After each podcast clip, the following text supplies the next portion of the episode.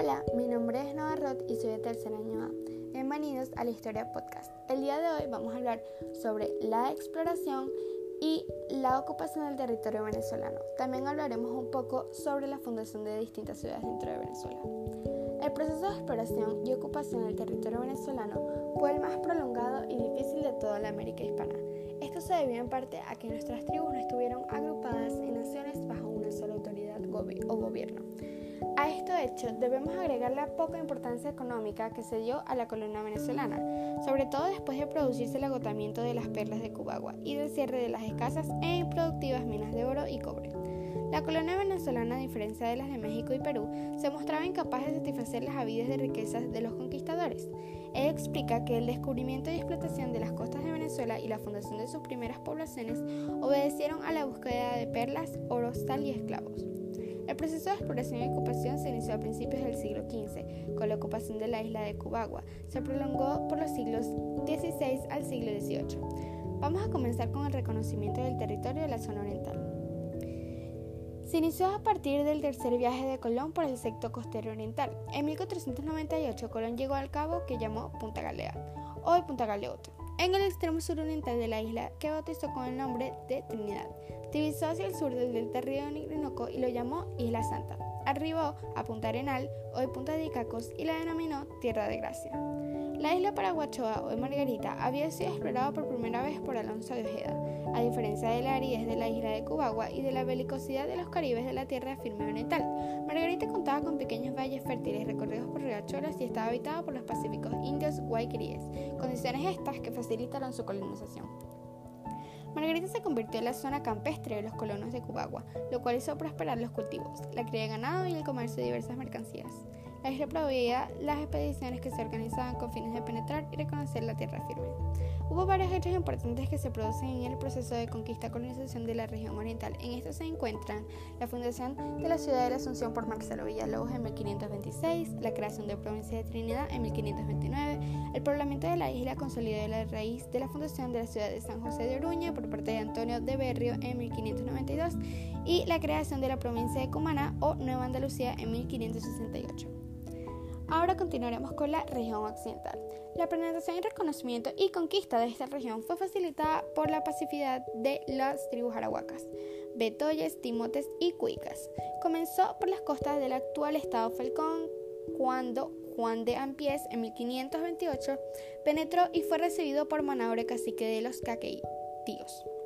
Mientras esto sucedía en España, Carlos I negocia una capitulación con los Wessler, ricos banqueros alemanes. Los Westlers se comprometían a descubrir, conquistar y poblar. actuación de los Westlers. Los Westlers se gobernaron la provincia de Venezuela fueron Ambrosio Alfinger, Nicolás Federman, Jorge Spiran y Felipe Huten.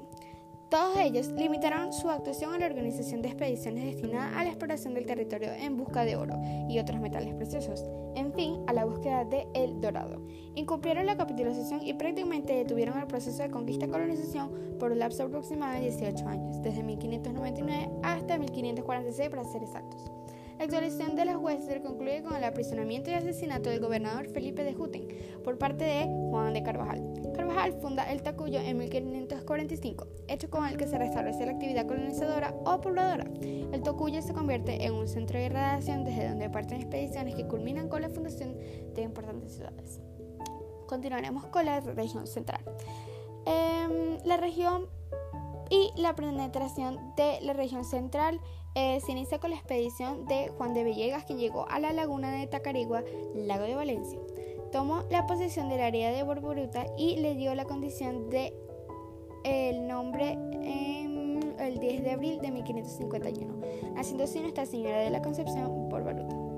En 1555 y 1557, Francisco Fajardo realizó tres expediciones. Arribó a Chuspa, plantó un asiento o Villa de Catea, penetró hacia el centro hasta el Valle de los Indios Tombromanimas, al pie de la montaña Guarera Repano llamada hoy Ávila. A este valle le dio el nombre de San Francisco y en él establecieron un hato con el mismo nombre. Fundó además la Villa del Collado, la actual Caraballeda. 4. Guyana y los Llanos. En los llanos de Guyana, la acción de los conquistadores quedó restringida a la organización de expediciones de exploración y reconocimiento del territorio, cuyo interés era encontrar las enormes riquezas de El Dorado. Eran regiones apartadas y no gozaban de la accesibilidad de la región costera montañosa. Estas condiciones restaban su población e hicieron que el proceso sumamente lento y difícil, que abarcó los siglos del siglo XVI hasta el siglo XVIII. Se inicia con las expediciones que remontan el río Uyapari, actualmente el Orinoco. El Orinoco fue explorado por primera vez por Diego de Ordaz, a quienes le siguieron otros expedicionarios. A partir de 1530, mediante estas expediciones se penetró y exportó el delta y las riberas hasta llegar hasta las tierras del Meta, de Guaviare y la Sierra de Imataca. En 1568 se creó la provincia de Guyana y en 1599 Antonio de Berrio fundó Santo Tomás de Guyana. Para la colonización en firme de Guyana la iniciaron los misioneros catalanes a partir de la tercera década del siglo XVIII.